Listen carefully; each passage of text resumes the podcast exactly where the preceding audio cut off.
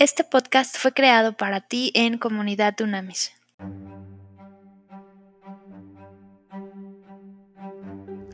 Buenos días, líderes de verdad. Vamos a seguir eh, aprendiendo principios y valores bíblicos para convertirnos en un líder de verdad y no un payaso. Dejar de ser esos capataces líderes tradicionales y jefes y entrar a ser un líder que trascienda, que deje huella en las personas, en las instituciones, incluso en los países, en las comunidades. Fíjense bien, en Colosenses 3:23 dice, trabajen de buena gana en todo lo que hagan, como si fuera para el Señor y no para la gente.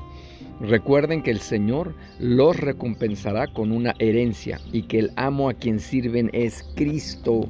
Está maravilloso, maravilloso este ejemplo. Y fíjense muy bien, esto es bien importante porque si, si nosotros realmente como líderes de verdad nos enfocamos en que absolutamente todo lo que hacemos en nuestra vida personal, nuestra vida profesional, comunitaria, familiar, profesional obviamente, es en realidad para Cristo, es en realidad para Dios. ¡Wow! Imagínense la actitud positiva que tendríamos.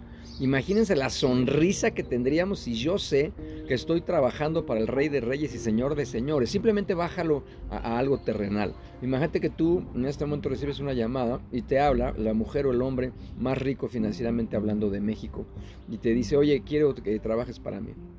La verdad, ¿qué actitud tendríamos? ¿Qué sonrisota tendríamos? ¿Cómo nos vestiríamos? Eh, ¿Haríamos ejercicio? Eh, ¿Empezaríamos a alimentarnos bien? Cambiaríamos completamente nuestra forma de ejercer liderazgo, de actuar, de pensar, de hablar, de sentir.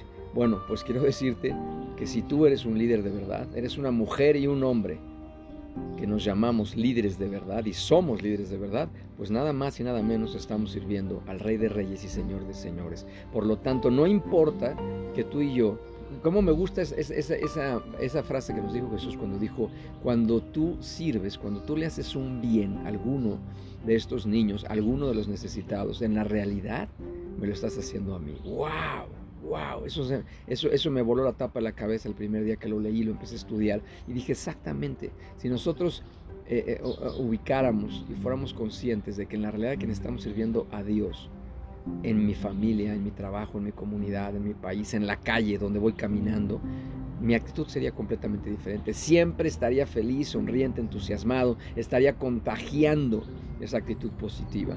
Entonces quiero que pongamos mucha atención en esto. Así es como un líder de verdad logra la excelencia. No hay cosa que me duela más, te lo digo de verdad, que personas que nos llamamos hijas e hijos de Dios, cristianas, cristianos, el trabajo que hacen es pésimo, es nada profesional, es nada serio, no hay compromiso. Eso me duele en el alma y lo veo todos los días. No es posible que la gente que no conoce a Jesús sea más profesional, tenga más excelencia, haga las cosas con más calidad que nosotros. Eso no puede ser.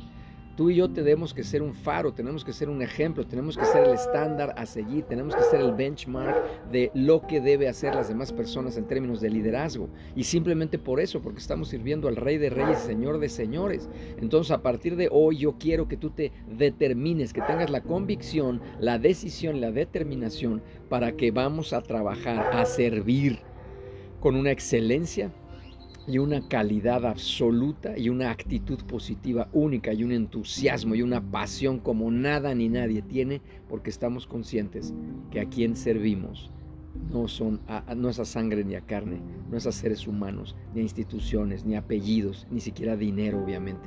A quien servimos es al mismísimo Rey de Reyes y Señor de Señores. Vamos a orar. Para en el nombre de Jesús. En el nombre de Jesús, de verdad, en este momento queremos pedirte perdón con el corazón en la mano. Perdónanos, Señor. Perdónanos de verdad de corazón. Porque realmente muchas veces hemos puesto cara, hemos tenido una actitud negativa, nos ha faltado excelencia, no hemos sido profesionales al ejercer nuestro liderazgo. Y para empezar, el don de liderazgo y la estructura del liderazgo nos la diste tú, viene de ti, no es nuestra, no la ganamos nosotros. Es una hermosa bendición que tú nos has dado, poder influir, movilizar recursos, transformar personas, atmósferas y hacer que las cosas sucedan viene de ti. No somos nosotros, se trata de ti a través de nosotros.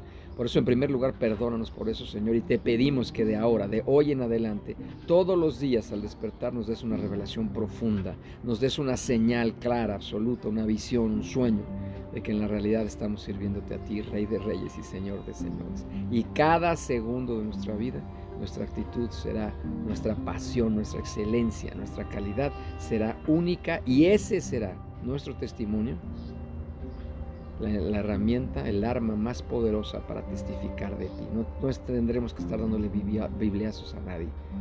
Simplemente la forma en la que servimos y tenemos el privilegio de ser líderes de verdad hará que millones de personas lleguen a ti porque la gente se preguntará, ¿y ustedes quiénes son?